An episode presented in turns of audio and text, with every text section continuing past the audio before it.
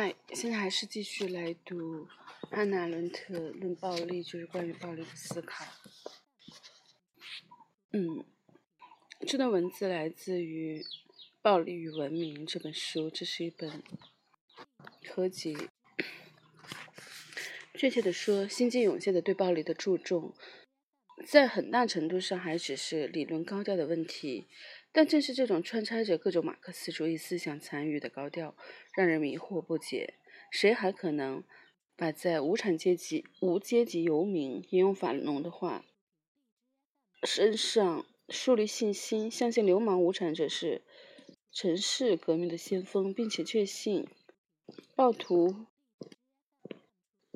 为人民指引道路这样的意识形态？身为马克思主义的意识形态呢？萨德以他高超的遣词造句能力描述了这一新信仰。他受到《法农》一书的引鼓舞，认为暴力如同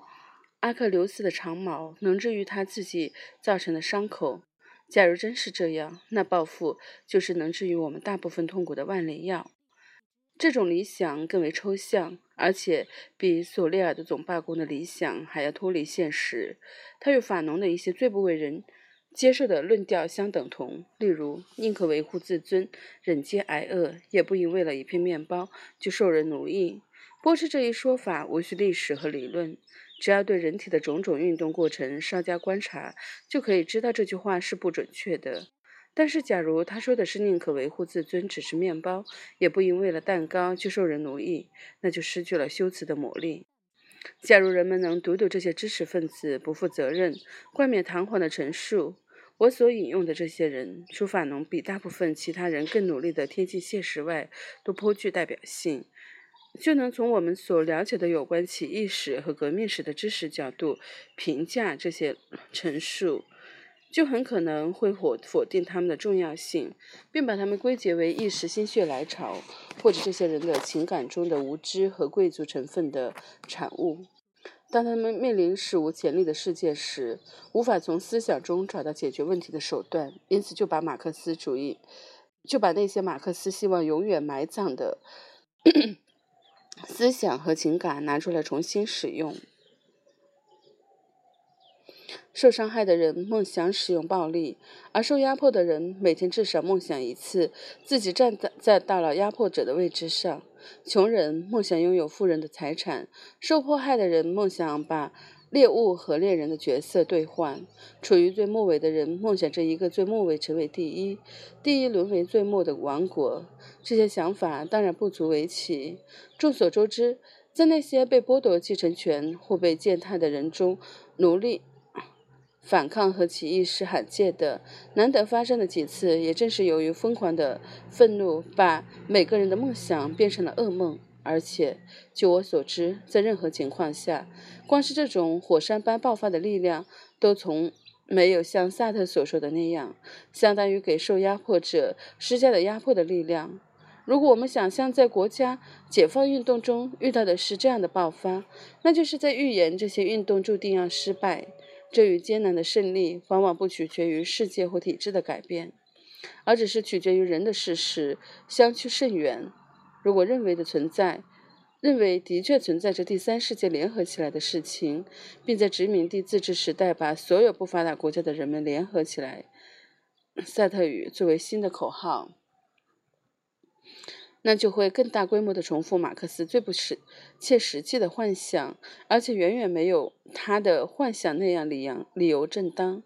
现在仍存在这样一个问题：为什么有那么多的新兴暴力宣讲者还未意识到他们的观点与卡尔马克思的教导之间的决定性分歧？或者换一种说法，为什么他们如此固执地坚持那些不被？不仅被事实所驳倒，而且显然与他们自己的政界也发生矛盾的观点呢？这让新的运动提出了一个积极的政治口号，那就是要求实现参与性民主。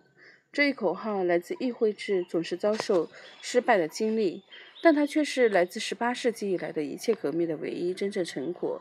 这一口号得到了全世界的响应。并构成东西方革命运动最重要的共同点。尽管如此，无论是在表达方法上，还是在实际意义上，它都既不属于马克思和列宁的观点，又与他们的教导不一致。在马克思和列宁的思想社会中，对公共活动和参与公共事务的需求将会随着本身一起消失。的确，马克思和列宁本人身上也存在类似的自相矛盾。马克思不是曾支持并颂扬1871年的巴黎公社运动吗？列宁，列宁在俄国革命时期，不是也曾发表过“一切权力归苏维埃”这样的著名口号吗？但马克思并未把公社理解成为一个新的政府形式，而是革命行动所必须的一种暂时性的机构，一种最终发现的 实现了社会在经济上的解放的政治形式。按照恩格斯的看法，这种形式与无产阶级专政是等同的。列宁的情况就更加复杂了。无论如何，这是列宁使苏维埃声势日渐，并最终将他的所有权力转交给了共产党。新口派的新左派的口号，在理论问题上显示出了令人不解的怯懦。奇怪的是，在实践中却横冲直撞，无所畏惧。因此，他仍然停留在浮夸的阶段，像是在施加，像是施加在西方代议民主制和东方一党官僚制上祈求变化的一条咒语。西方代议民主制的代表性这一仅有的职能也即将丧失，取而代之的是庞大的政党机器。它代表的不是党内成员的意志，而是操纵者的意志。而东方的一党官僚制也在原则上排除参与的可能。我无法确定最终将如何解释这些不一致的现象，但我怀疑这种对一个典型的属于19世纪的学说矢志不移的深层原因与人类发展观点有关。这些人不愿背离这一自这一将自由主义、社会主义和共产主义联系起来的观点，其修正又无法将其上升到马克思和列宁的著作所体现出的可取和成熟的程度。自相矛盾一直是自由主义思想最薄弱的环节。这种矛盾体现在既毫无动摇的坚信发展的观点，又同样顽固地拒绝从马克思和黑格尔的眼光看待历史，以马克思和黑格尔的观点证明这种信仰的正当性。人类作为一个整体是不断发展进步的说法，或者发展是统治。人类一切运动过程的法则，这样的看法在十八世纪之前还很陌生，到了十九世纪才成为一个被普遍接受的教条信条。正是这样的观点，不但促进了达尔文在生物学上的发现，还使人们认认识到。人类的存在是由于大自然无法抵挡的向前运动，还引发了新的历史哲学。自黑格尔开始，哲学思想就从有机发展的角度来明确地理解进步与发展。马克思借鉴了黑格尔的思想，认为每个旧社会都蕴含着新社会诞生的因子，正像每个有机体都蕴含产生其后代的种子一样。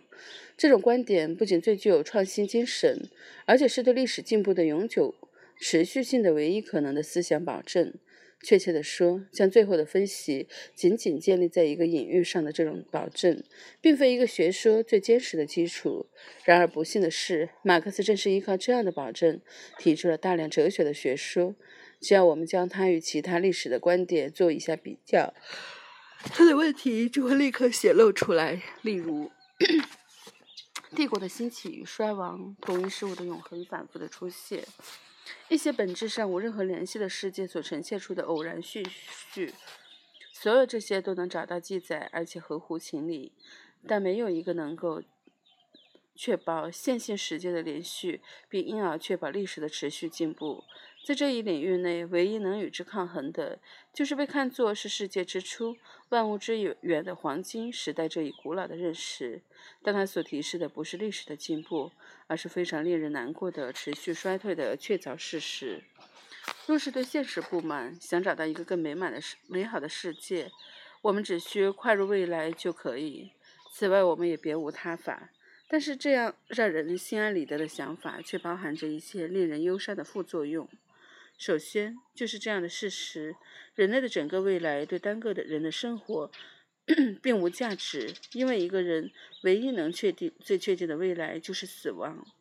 如果我们撇开这一点不谈，只从总体上思考，那就会产生明显是反对发展的论断。如豪尔岑所说的，人类发展是一种按年代顺序排列、越来越不公平的形式，因为后代们能够享用。他们先人的劳动成果，而且不需要付出同等的代价。或者说，如康德所说，这将永远使人不解：简人们的心勤劳动似乎只是为了后人，而且只是最后到来的人才会幸运地住进盖好的房屋。然而，人们极少少注意到这些不合理之处。发展观点的优越性之巨大，远远胜于它的缺点。它不仅能在不打断时间连续性的前提下，对过去的事情加以理解，还能对各种运动如何走向未来进行指导。马克思在推翻黑格尔的观点时发现，发展的观点改变了历史学家们观察的方向。他们不再朝着过去一个方向看，而是能够满怀信心地面向未来。发展的概念解决了我们现在做什么这一令人苦恼的问题。最起码的回答是这样。让我们拥现在拥有的变得更好、更强等等。我们现今所有政治和经济理论的典型特征，自由主义者对发展的起初看来很不理智的信仰，都基于这一看法而存在。从左派更成熟的观点来看，发展的概念指引我们把当前的矛盾冲突发展成为事物固有的综合。无论在哪种情况下，我们都得到这样的保证：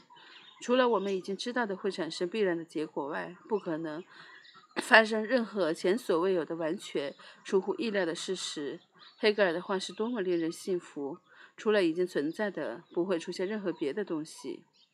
我无需补充说，二十世纪那些常使我们措手不及的问题的种种体验，是与这些观点和学说存在强烈冲突的。这些观点和学说正因为提供了一个舒适的、纯理论的、伪科学的。可以从现实中逃离的避难所而大受欢迎，但是由于我们在这里所关心的主要是暴力问题，因此我必须提醒大家注意一个极易产生的误解。如此，如果我们把历史看作一个按时间顺序持续发展的过程，那么可能只有以战争和革命形式出现的暴力才能打断这个过程。假如这是真的，假如真的只有实施暴力才能打断人类事物这一领域的机械性运转，那么。那些宣讲暴力行为的人就应该赢得重要的胜利，尽管就我所知，他们在这一点上从未成功过。然而，不是简单的行为，而是所有行为的共同作用切断了事物的运行，否则他们将自动进行下去，并因而可以进行预测。暴力行为与非暴力行为之间的区别在于。前者一意孤行的想要毁灭旧事物，而后者关心的主要是如何创造新事物。